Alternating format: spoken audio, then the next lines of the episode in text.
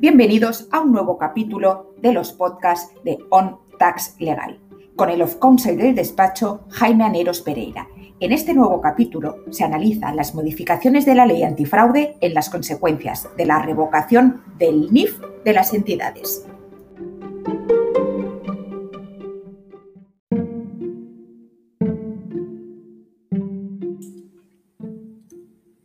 La ley de medidas contra el fraude también avanza en ese cierre registral, digamos, que se produce con la revocación de los números de identificación fiscal. Por tanto, si se revoca el NIF de una entidad, de una sociedad y se publica en el, boletín oficial del Estado, se trata de eh, cerrar el registro a estas sociedades, estas entidades con el número de identificación fiscal en revocado. Así eh, se incluye en la disposición adicional sexta de la Ley General Tributaria una redacción nueva del apartado 4 que implica la abstención del notario para autorizar cualquier instrumento público que se refiera a declaraciones de voluntad, a actos jurídicos que impliquen la prestación de consentimiento o contratos y negocios jurídicos de cualquier clase. Por lo tanto, el notario deberá de abstenerse de cualquier instrumento público, de cualquier escritura notarial en la que exista una entidad con eh, un NIF revocado y publicado esa revocación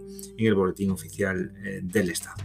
Igualmente se establece la prohibición de acceso a cualquier registro público de ese documento o de esa entidad con el número de identificación fiscal revocado, entendiendo también por registro público eh, los de carácter administrativo, también por lo tanto los registros de carácter administrativo, como puede ser el propio catastro inmobiliario, como pueden ser otros registros que también tienen carácter eh, administrativo.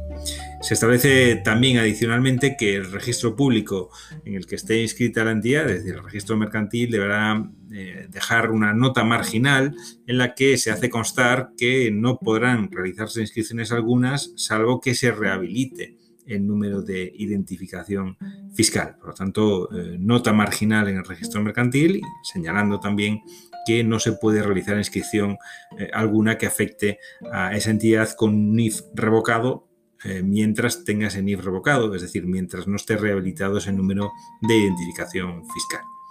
De igual modo, en las certificaciones registrales de la entidad con el, NIF eh, revocado, se hará constar que este mismo, el NIF, está revocado, que el número de identificación fiscal está revocado. Por lo tanto,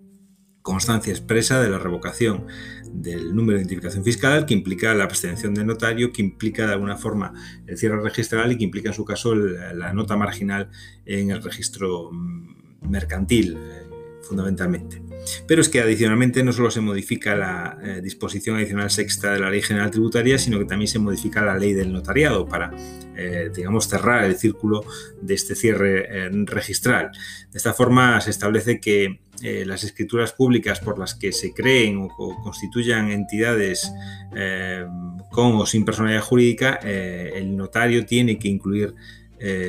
obligatoriamente el número de identificación fiscal. Y antes, precisamente, de incluir ese número de identificación fiscal, el notario tiene que consultar la lista de números de identificación fiscal revocados. Por lo tanto, se establece un protocolo de procedimiento, una pauta de comportamiento para los fedatarios públicos, puesto que antes de hacer constar en la escritura eh, el número de identificación fiscal, tienen que consultar la lista de números de identificación fiscal revocados. El notario, además, eh, tiene que abstenerse de autorizar o de intervenir en cualquier instrumento público eh, que pretenda eh, conceder cualquier entidad con el NIF revocado. Por lo tanto, también en, consonancia con lo dispuesto en la disposición adicional sexta, la ley del notariado, el artículo 23 de la ley del notariado establece ese cierre registral, esa abstención también del notario para, bueno, pues para establecer esa escritura pública, ese documento público sobre una entidad que tiene ese NIF eh, revocado. Además, establece que el Consejo General del Notariado eh, tendrá un sistema automatizado para que eh, el notario suministre además a la Administración Tributaria la identificación de aquellas entidades con NIF revocado que hayan pretendido otorgar un documento público. Por lo tanto, para tratar de localizar ese movimiento jurídico que se puede intentar o que se puede estar pretendiendo por parte de una entidad con un número de identificación fiscal revocado. En definitiva, eh, la existencia de un NIF revocado trae consecuencias y trae obligaciones para los notarios, para los registradores y sobre todo para aquellas entidades que pasan a tener ese NIF revocado, puesto que mientras no rehabiliten ese eh, número de identificación fiscal, su acceso a los registros estará eh, cerrado y sobre todo también estará cerrada la posibilidad de que un notario eh, elabore algún tipo de escritura notarial puesto que, salvo que se refiera a la, digamos, rehabilitación del número de identificación fiscal, el notario debe de abstenerse en la formalización de ese documento. En definitiva, medida de cierre, de cierre de documentos jurídicos, de documentos también que tienen acceso a los registros mercantiles que se introduce en esta ley de medidas contra el fraude fiscal y que ya está en vigor desde el 11 de julio del año 2021.